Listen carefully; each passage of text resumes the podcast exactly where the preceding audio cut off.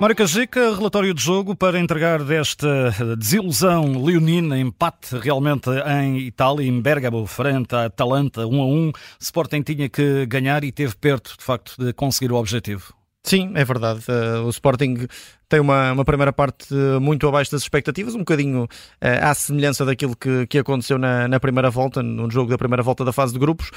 Um, a verdade é que me parece que o Sporting entrou com excessivo respeito pela formação da Atalanta em alguns momentos, sem jogo exterior.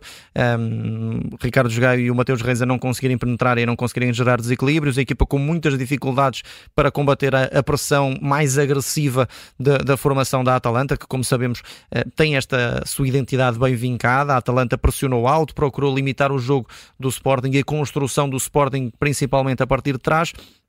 E, portanto, parece-me claro que uh, a estratégia no primeiro tempo não surtiu efeito para a equipa verde e branca e, e foi muito eficaz para, para a formação da Atalanta, que conseguiu criar uh, uh, superioridade em alguns momentos. O, o Scamaca faz um, um, grande golo, apesar do Adam, como, como dissemos, não, não ter ficado bem na fotografia, mas é um, é um excelente ponta de lança.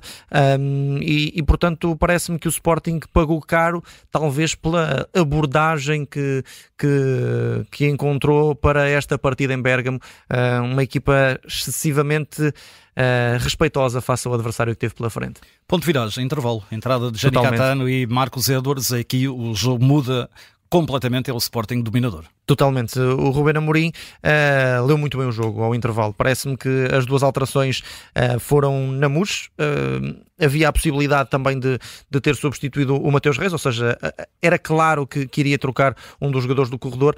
Percebo a ideia do Gaio por um simples motivo, para dar ainda mais dinâmica àquele corredor direito com, com o Catamo e o Marcos Edwards, que foram fundamentais para marcar também aqui posição da, da formação leonina face à formação da Atalanta.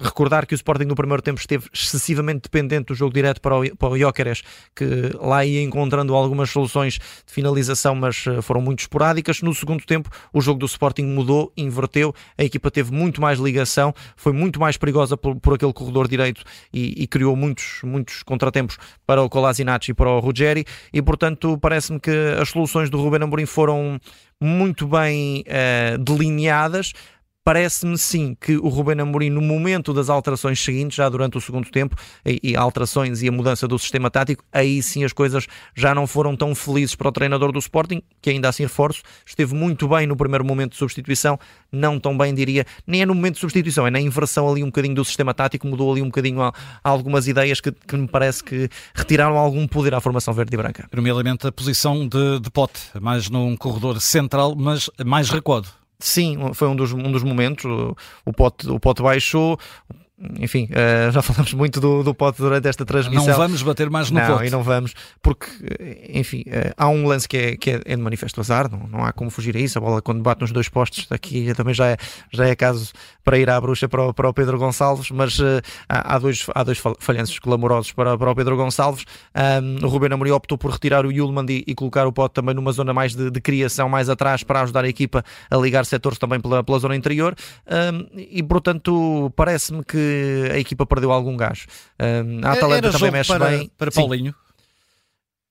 Na minha opinião, sim. Eu teria colocado o Paulinho naquela fase final do encontro, mais perto do Jóqueres, eh, até porque a equipa do Sporting poderia beneficiar precisamente eh, do posicionamento do Paulinho para libertar o Jóqueres ou vice-versa. Um dos dois iria conseguir eh, libertar-se para gerar mais, mais espaços na zona interior. Portanto, na minha opinião, sim, teria colocado o Paulinho parece-me que o Ruben Amorim optou por uma via diferente, ou seja, dois jogadores mais rápidos e, e de rasgo, como o Nuno Santos e o Edwards, bem próximos do, do Jóqueres, para tentar efetivamente que, que a equipa uh, encontrasse espaços. Parece-me que a Atalanta a certa altura começou a resguardar-se resguardar também e, e, o Sporting uh, sentiu mais dificuldades nesse aspecto, mas uh, enfim, agora é fácil falar, naturalmente, falamos, dizemos sempre isso, mas na altura falámos disso também.